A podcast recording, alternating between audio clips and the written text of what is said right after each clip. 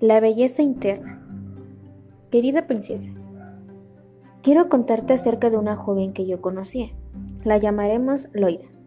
Loida no era muy bonita, pero como es normal en las jóvenes, a veces se miraba en el espejo y se preguntaba si acaso las demás la consideraban atractiva.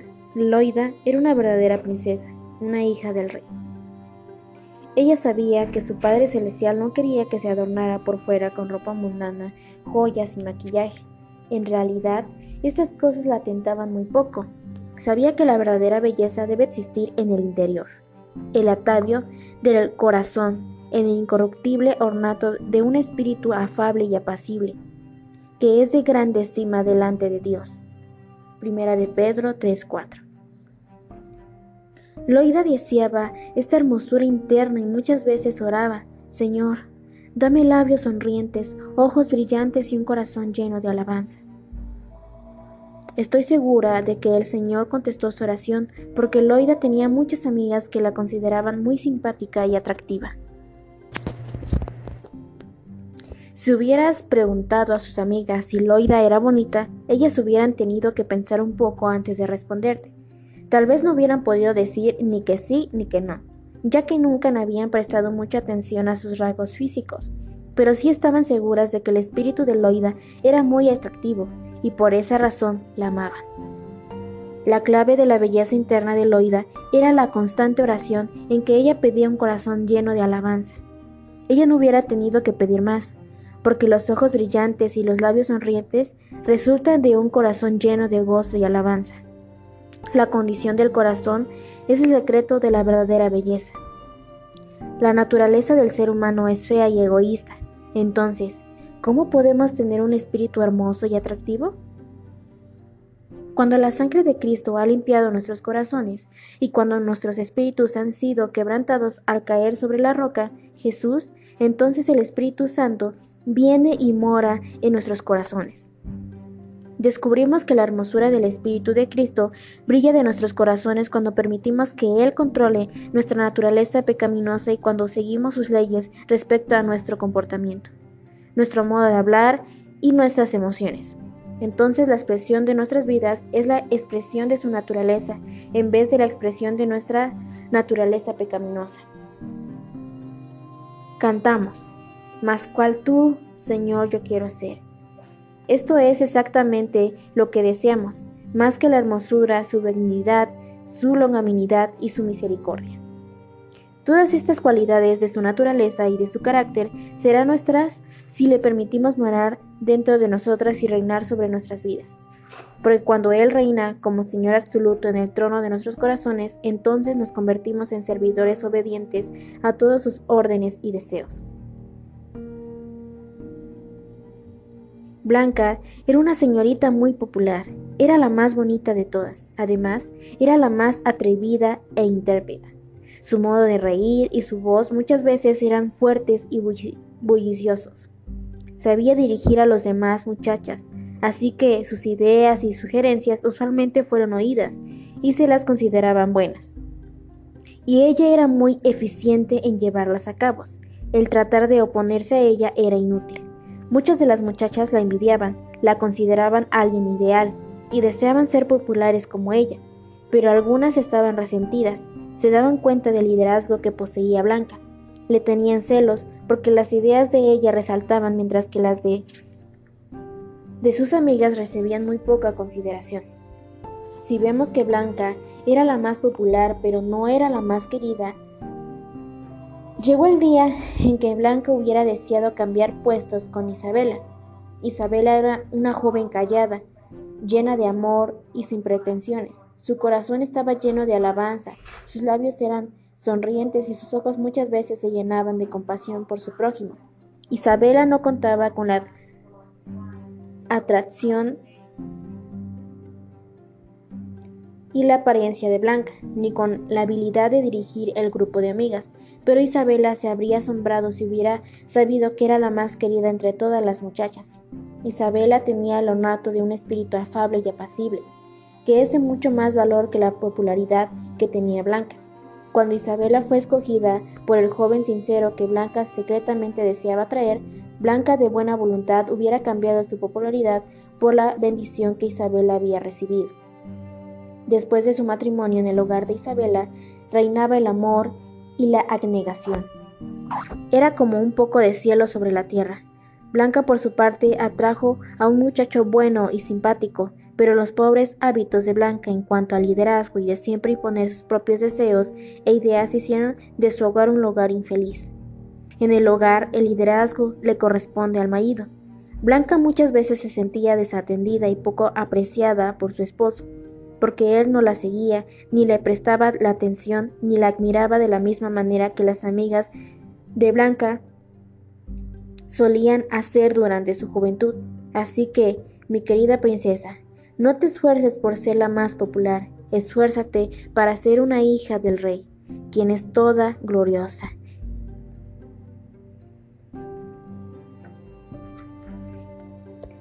Te quiero mucho. Querida princesa. Los ojos de Mariana denotaban enojo y resentimiento.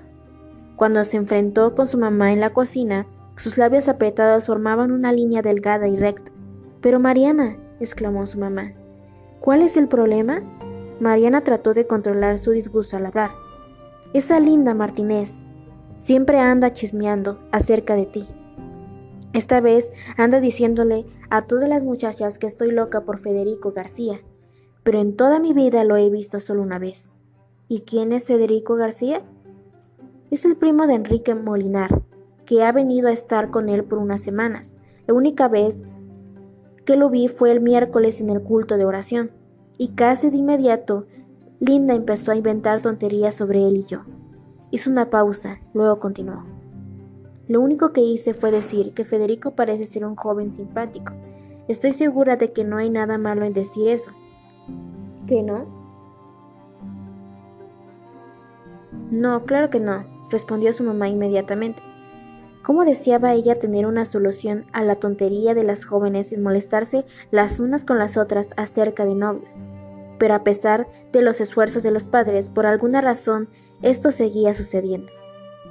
Yo sé que a usted no le gusta que bromeemos acerca de los muchachos, sin embargo, casi tengo ganas de inventar un cuento acerca de Linda y Pablo Mendoza, agregó Mariana con enojo. A Linda le cae muy mal ese muchacho, y como me gustaría que el rumor se corriera para que se le quitara esa costumbre de siempre inventar cuentos acerca de nosotras. Luisa me contó que vio que Pablo abrió la puerta del supermercado para Linda cuando ella entraba. Aconteció el otro día él de pura casualidad estaba saliendo. Ay, mamá, qué cuento más bueno. Pero Mariana, le dijo suavemente a su mamá, ¿cuánto amor le tienes a Linda? Pues, ¿a qué se refiere, mamá? Claro que la amo. Yo siempre soy muy amable con ella, y para que vea, yo no ando contando chismes de ella, como hace ella de mí. Bueno, por lo menos no tanto como ella lo hace. La mamá contestó en un tono de aprobación. Me alegro por oír eso. Sin embargo, me parece que hay una falta en ese amor que le tienes, pues si le tuvieras verdadero amor, no estarías planeando esto. El amor es sufrido y es benigno. No se irrita fácilmente. Todo lo sufre, todo lo soporta y nunca deja de ser. Este amor que tienes por ella, ¿crees que llena estos requisitos? La mamá sonrió a su hija turbada. Mm, bueno, viéndolo de ese modo, veo que no. Estoy de acuerdo de que hay cosas que Linda dice y que hace que para ti te hace difícil amarla. Sin embargo, debes amarla tal como te amas a ti misma. Si eres una hija de Dios, tienes al Espíritu Santo morando en tu corazón. Si tú lo permites, Él pondrá en tu alma el fruto del amor hacia Linda. ¿Y eso cómo lo puede hacer? preguntó Mariana. Antes que todo, Tienes que tener el deseo de amarla. Debes estar convencida de que no amarla es pecado, porque en realidad lo es. Entonces, pídele al Señor que limpie tu corazón de estos sentimientos y deseos malos contra ella, y que llene tu alma de amor a ella. Dirige esta oración con fe y cree firmemente que el Señor va a conceder tu petición, porque Él sí responderá si sinceramente espera su respuesta. Mariana era una verdadera princesa, y cuando le expuso este deseo a su padre, el rey, él se lo concedió. Así que la siguiente vez que Mariana vio a Linda, su actitud hacia ella había cambiado. Tanto su sonrisa agradable como sus palabras bondadosas y su amabilidad mostraban amor. Las demás muchachas notaron el gran cambio en el comportamiento de Mariana. Estela le preguntó, Quiero que me expliques cómo es que puedes portarte amigablemente con Linda aun cuando ella te trata tan mal. Mariana contestó, le pedí al Señor que me diera de su gracia y que me ayudara a amarla. Yo sé que Él, al no amarla, es pecado. El fruto del Espíritu es amor, y cuando se le permite al Espíritu Santo, quien mora en el corazón de la hija del rey, llenará ese corazón con el amor de Dios. Irma constantemente encuentra faltas en sus amigas. Según ella, Clarita se ríe mucho y con frecuencia le recuerda que debe ser más seria. Los vestidos que lleva Belinda, a su parecer, no son lo suficiente largos y, por supuesto, Irma se lo dice. Y a otra amiga, Elena, la reprende a cada rato porque, según su parecer, Elena escoge juegos que son más apropiados para niñas de poca edad. De hecho, cada vez que Irma se une a un grupo de amigas, ella se pregunta, ¿con qué nos va a salir esta vez? ¿Qué mal estamos haciendo ahora? ¿Dónde está el amor de Irma? ¿Acaso no puede ver las, las muchas faltas y pecados que ella misma tiene? ¿Acaso nunca ha experimentado un verdadero quebrantamiento delante del Señor? Jesús dijo a Simón, el fariseo, aquel a quien se le perdona, poco, poco ama. Aquellos quienes verdaderamente se han visto como pecadores sin esperanza delante de Dios y quienes a su vez han sido salvos de sus pecados mediante su misericordia, estos muestran misericordia y gran amor hacia el prójimo. Entonces, todo espíritu de crítica que encuentra faltas y errores en los demás es reemplazado por un espíritu de compasión y de comprensión. Te amo, dice su espíritu a las personas que están a su alrededor. Francisca muestra su amor a su mamá al ofrecerse voluntariamente para limpiar la casa y planchar cada semana. María es tierna y bondadosa y abnegada. Se comporta muy bien con sus hermanos y juega con los más pequeños, aunque a veces desearía hacer algo que a ella le interese más. Las amigas de Elena saben que ella las ama debido a la consideración que ella muestra a sus sugerencias de cómo quieren pasar la tarde. Elena siempre trata de agradarlas sin imponer su propio criterio y de esta manera disfruta de cualquier idea sugerida. Cuando Verónica ve alguna falta ofensiva en otra persona, eleva oraciones e intercede frecuentemente a Dios por ella. Mediante esta práctica, ella ha descubierto que el disgusto que siente por esa persona es reemplazado por un amor verdadero y un interés en el bienestar de la misma. Sí, los corazones de las hijas del rey están rebosando del amor de su Padre, Dios y sus hechos y sus palabras bondadosas dicen, te quiero mucho, a todos los que las rodean.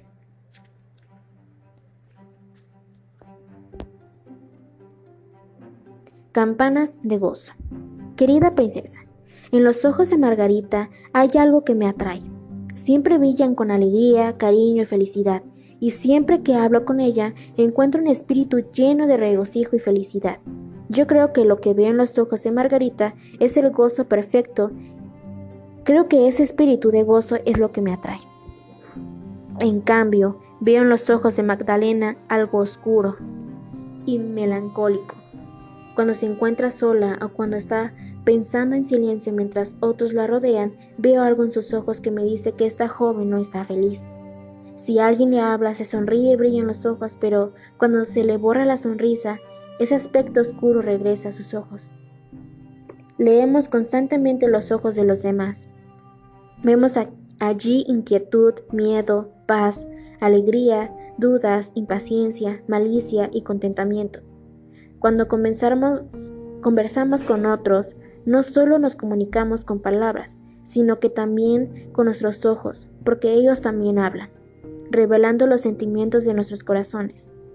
El Espíritu Santo produce el fruto de gozo en el corazón de la princesa, y los ojos de ella proclaman la maravillosa historia. La hija del rey es una persona gozosa, y los que la conocen ven y sienten ese gozo que existe en su vida. Con tristeza, Marta sacó la escoba del armario. ¿Por qué tan triste? le preguntó su hermano David, alegremente.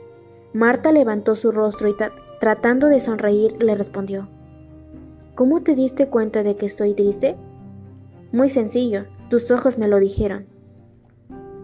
Mm, realmente no es nada serio, admitió Marta. Lo que pasa es que no recibí la carta que esperaba para hoy y los planes que tenía para ir a la ciudad no se realizaron. Y ahora solita tengo que limpiar la casa porque María tuvo que ir a la casa de la abuelita para ayudarla. Parece que tienes una larga lista de problemas. ¿Acaso dejó de funcionar tu máquina de agradecimiento? ¿Mi máquina de qué? Tu máquina de agradecimiento.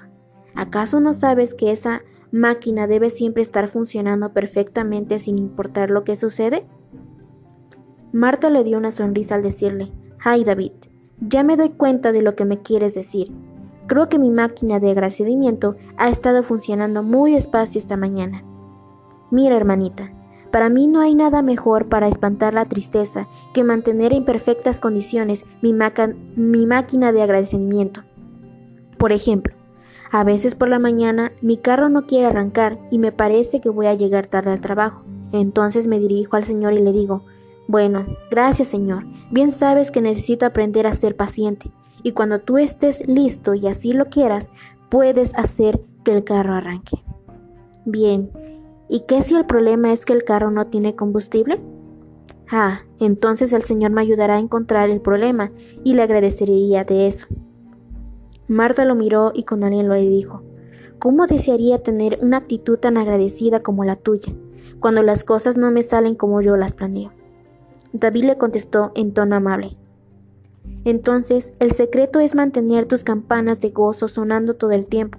No permitas que nada te quite el gozo cuando pasa algo desagradable. Algún problema, una disolución o algo que pruebe tu paciencia inmediatamente, da gracias al Señor. En Efesios leemos, dando siempre gracias por todos. Y en Primera de Tesanolicenses dice, dad gracias en todo.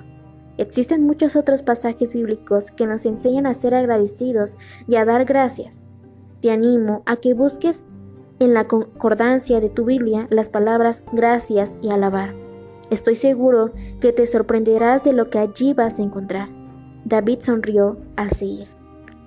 Si confiamos en el Señor en todas las circunstancias de nuestra vida, no nos será difícil agradecerle todo lo que nos pase. Por otro lado, si dudamos de la sabiduría de Dios y nos rebelamos en contra de lo que nos viene, entonces no podemos sentir el gozo, ni podemos agradecerle la prueba y la experiencia. Marta lo escuchó y lo miró con ojos que se iban humedeciendo, entonces dijo con sentimiento, Sí creo que todas las cosas le ayudan a bien, esto es a los que conforme a su propósito son llamados. Si realmente creo esto, estaré siempre agradecida por todo lo que Él permita que me pase a mí y a los que yo amo. Creo que nunca me había dado cuenta de eso. Con una sonrisa, David lanzó su sombrero al aire y lo atrapó de nuevo. Tienes razón, hermanita, y ahora que tu máquina de agradecimiento está funcionando de nuevo, creo que debo dejarte sola, para que sigas con tu mucho trabajo. Marta se rió y alegremente dijo, Realmente el trabajo no me molesta. Muchas gracias por tus consejos. Y con una sonrisa aún mayor que las anteriores, su hermano le dijo, ¿ves? Te lo dije, tu máquina de agradecimiento ha comenzado a funcionar. Claro, hermanita, el consolarte es mi placer y tal vez un día de estos yo necesite de tu ayuda.